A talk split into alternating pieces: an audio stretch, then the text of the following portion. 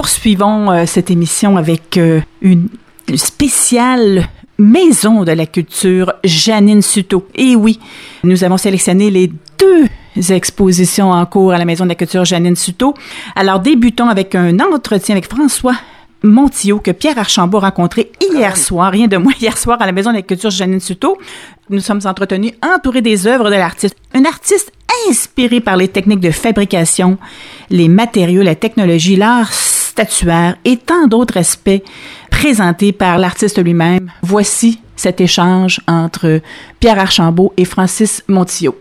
À travers l'histoire de l'art, le corps humain a suscité l'intérêt de nombreux artistes, tant dans l'intimité où il est montré parfois dans sa nudité ou dans l'art public vêtu de divers costumes qui déterminent son rang social ou la fantaisie de l'artiste.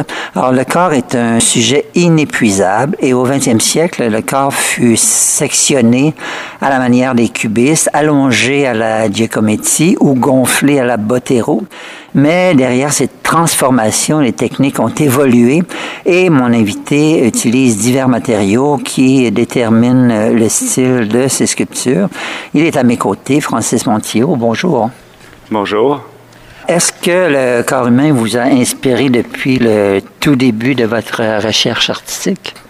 Oui, le corps m'a tout de suite euh, intéressé. Quand j'ai commencé l'université, euh, la première, la première occasion que j'ai pu euh, utiliser les ateliers techniques de soudure, de moulage et de bois, j'ai tout de suite euh, instinctivement commencé à représenter le corps avec euh, des pièces mécaniques que j'allais chercher dans les, les cours à scrap qu'on dit. pour les, les, vieilles voitures. Puis après ça, j'assemblais, je faisais des, des, des, genres de bustes avec les pièces mécaniques. Ça, ça devenait une, espèce de, de biomécanique des représentations biomécaniques. Et votre imaginaire, est-ce qu'il s'exprime toujours par la sculpture, par le 3D, ou si vous arrivez d'utiliser d'autres médiums? J'ai longtemps été euh, dans la vidéo. J'ai fait beaucoup de vidéos parce que euh, quand je commençais l'université, euh, je partais en Europe pour construire en fait les stages d'un festival en Suisse. Donc euh, pendant quatre ans, à chaque à chaque été, je partais trois mois visiter l'Europe, puis euh, construire les scènes euh, au festival Le Paléo en Suisse. Puis je, je, prenais beaucoup de photos en fait, puis beaucoup de vidéos. Puis je, quand je retournais à l'école au mois de septembre, ben là, ça devenait de la, des matériaux, de la matière à travailler. Puis c'est ça, fait que c'était vraiment un regard un peu anthropo anthropologique, mais euh, en fait, je regarde, j'espionnais un peu euh, les gens dans, les parcs, euh, les systèmes des policiers ou des, ambulanciers qui faisaient une opération. J'étais assez fasciné par tous les, les, nouveaux codes que je connaissais pas, que je retrouvais en Europe. Puis après ça, j'ai développé, je développais beaucoup en vidéo. Puis la sculpture est revenue, est revenue un petit peu plus tard j'ai ressenti le besoin euh, de, de, de travailler en atelier physiquement, en fait. Alors, vous mettez de l'avant les procédés d'exécution des sculptures que vous montrez comme une étape euh, finale. Comment ça s'est développé, ce concept? Ben, en fait, j'essaie de présenter les, les, sculptures dans une étape qui est, qui, un aspect non fini pour euh, vraiment laisser des traces du travail d'atelier parce que pour moi c'est vraiment important parce que je travaille beaucoup euh, je fais pas mal tout moi-même en fait puis il y a des pièces que je pourrais pas vraiment faire faire parce que sont trop complexes puis ils prennent trop de temps ça me coûterait une fortune pour les faire faire. Donc euh, je veux laisser un peu ce travail là de, de des traces de l'atelier parce que moi je suis vraiment fasciné par le par les, la sculpture, par comment on réalise des, la statuaire aussi, comment les autres artistes travaillent en atelier, par la technique. Je suis vraiment, ouais, c'est ça, je, je, suis passionné par la technique en fait.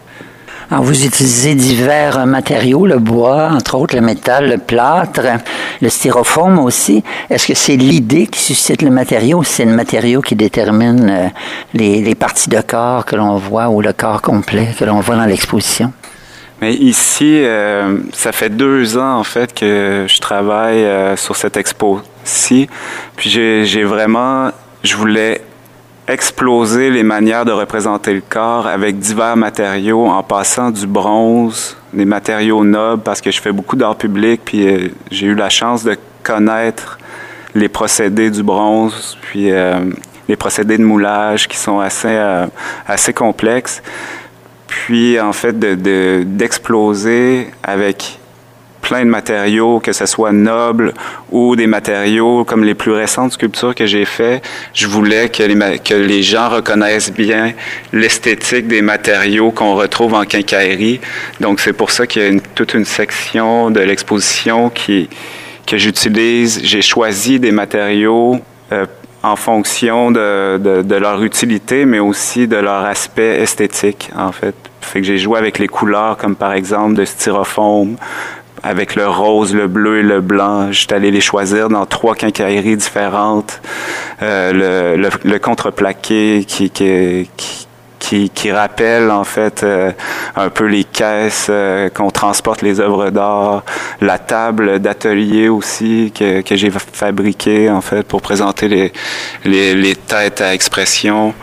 Euh, ensuite de ça, c'est c'est vraiment avec mix combiner en fait ces matériaux-là avec des techniques plus euh, avancées, industrielles, comme euh, les tubes en acier inoxydable que j'ai soudés au TIG, puis euh, ou les tubes d'aluminium assemblés mécaniquement, ou aussi la peinture euh, industrielle de composantes qui donne un aspect hyper lustré aux, sculptures. Donc, euh, c'est vraiment un grand éventail, en fait. Et aussi, euh, j'ai commencé à travailler avec le béton, avec des tiges qu'on utilise normalement pour armer le béton.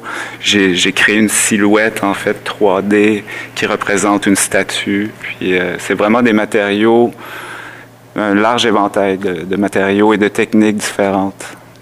Certaines œuvres ont un aspect dramatique, dont euh, le haut relief en simili-métal, euh, où on voit des bras et des jambes. Que vouliez-vous exprimer dans cette œuvre-là? Dans l'œuvre ici, c'est un peu euh, une archéologie du futur, en fait. c'est comme si on avait déterré une sculpture qui est qu'on pouvait pas vraiment euh, saisir si euh, c'est une vieille sculpture ou si c'est une sculpture euh, qui a un côté science-fiction en fait parce que je travaille beaucoup là-dessus entre le réalisme et la, science-fiction. Puis c'est quelque chose qui, qui me plaît beaucoup là en fait puis que je vais continuer à développer. C'est je trouve qu'il y, a beaucoup d'ouverture vers, vers la vers cette espèce de fiction euh, du corps qui va se transformer par les nouvelles technologies, par les, nouveaux types de surveillance. Euh, puis c'est un monde qui s'ouvre à moi, en fait, que je veux vraiment approfondir. Justement, il y a un personnage constitué de, de tubes euh, métalliques qui semble appartenir justement à un monde de, de fantaisie. C'est quoi la source d'inspiration de cette œuvre-là? Euh, ça faisait longtemps que j'avais en tête de réaliser une sculpture comme ça. Puis, euh, sincèrement, c'est à la fin de, la production, puis j'étais quelques jours avant l'installation de, l'exposition, j'ai réalisé cette sculpture-là en deux jours parce que j'avais des colliers de serrage, j'avais déjà les tubes d'aluminium. Puis, euh, j'ai vraiment, j'ai foncé en fait mon but, ça serait d'en faire une encore plus complexe ou faire d'autres œuvres qui sont, sont justement entre... Euh, ça représente quand même un corps, mais c'est vraiment un corps schématisé, puis avec euh, l'espèce sa posture, en fait, lui donne une forme de robot, puis euh, c'est comme un robot qui fait une danse robot, euh, comme, comme les êtres humains qui essaient d'imiter un robot. Puis je me questionnais beaucoup sur comment représenter sa, sa tête, puis c'était vraiment c'était un problème à cette sculpture-là. Puis j'avais un masque de, à souder, un vieux masque à souder qui, qui traînait à l'atelier, puis j'ai mis le masque et pour moi, c'était, c'était classé. Ah, plus euh, classiques sont euh, ce regroupement de 15 têtes de femmes et d'hommes euh, installées sur, sur une table. c'est chacun a des expressions faciales différentes. Est-ce que c'est un peu la, comédie humaine que vous avez représentée? La grande comédie humaine, exactement. C'est un projet, c'est un projet que j'ai fait d'art public en 2012 à l'île des Sœurs à la station de Miss Vandero, puis euh, qui a été euh, la vieille station des Sceaux, qui a été transformée en maison intergénérationnelle pour les personnes âgées et les jeunes. Puis euh, mon projet, c'était de prendre, de faire des ateliers de grimaces avec les personnes, surtout âgées en fait. Puis c'était des entrevues de cinq minutes, juste d'expression face à face. Puis à partir de ces vidéos-là, je sélectionnais les, les, expressions les plus intenses ou les plus fortes. Puis euh, envoyé les expressions aux candidats, euh, aux volontaires en fait, qui pratiquaient à la maison pendant deux semaines. Puis après ça, on, les, on moulait leurs expressions. Puis, euh, euh, en fait, ça, le, tout ça, c'est les copies non retenues de, de, de l'œuvre d'art public qui traînaient à mon atelier depuis euh, quelques années, là, depuis sept ans au moins. Puis, j'ai, c'est ça, j'ai, j'ai un autre projet qui, qui est comme dans la même veine que celui de la station, mais à Ottawa. Euh, que je vais installer l'année prochaine. Puis c'est un peu la même euh, démarche, sauf plus plus évolué euh, côté sculpture. Puis euh, avant de m'attaquer au visage que j'ai moulé à Ottawa, je me suis pratiqué en fait euh, sur ces visages-là pour sculpter les yeux, amener une nouvelle patine, créer des cheveux, tout ça en fait, de, de vraiment explorer la richesse des expressions, puis fait, de, de façon assez rapide et instinctive comme ça, ça m'a beaucoup aidé. En ce moment, je suis en train de travailler sur les visages d'Ottawa, puis ça, m'a vraiment aidé ce travail-là. J'ai fait aussi quelques sculptures dans l'exposition comme test pour euh, les œuvres d'art public à Ottawa. Et il y a une colonne autour de laquelle euh, il faut tourner pour découvrir les profils de tête. Euh, est-ce qu'il y a une référence soit au totem ou aux sculptures de Brancusi qui a fait aussi les colonnes? Euh, en fait, euh, quand j'ai créé cette pièce-là, c'était pas euh, mon but, mais oui, une référence au totem, mais c'est venu un peu par la suite. C'est pas mon idée principale. Euh, en fait, cette pièce-là aussi va faire partie. Euh, il va avoir une sculpture qui ressemble à ça à Ottawa, en fait. Mais euh, elle est composée de huit têtes qui s'empilent pour former un corps de huit pieds de haut environ, ben, une statue de huit pieds de haut. c'est surtout en référence à l'histoire de l'art, en fait, parce que c'est c'est un en fait ils utilisaient ça comme, euh, j'ai oublié le terme, comme euh, référence ou comme euh, comme mesure en fait pour créer des statues. Ils disaient bon ben une statue grecque mettons c'était huit têtes de haut, je, je sais pas exactement là, mais puis la statue romaine c'était sept têtes ou quelque chose comme ça.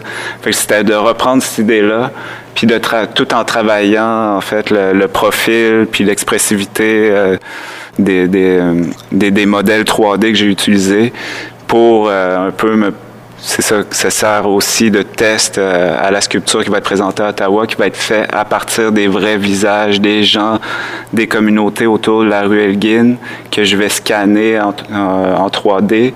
Puis après ça, à partir de ces modèles-là, je vais pouvoir créer le totem, en fait, avec leur visage, avec 16 visages.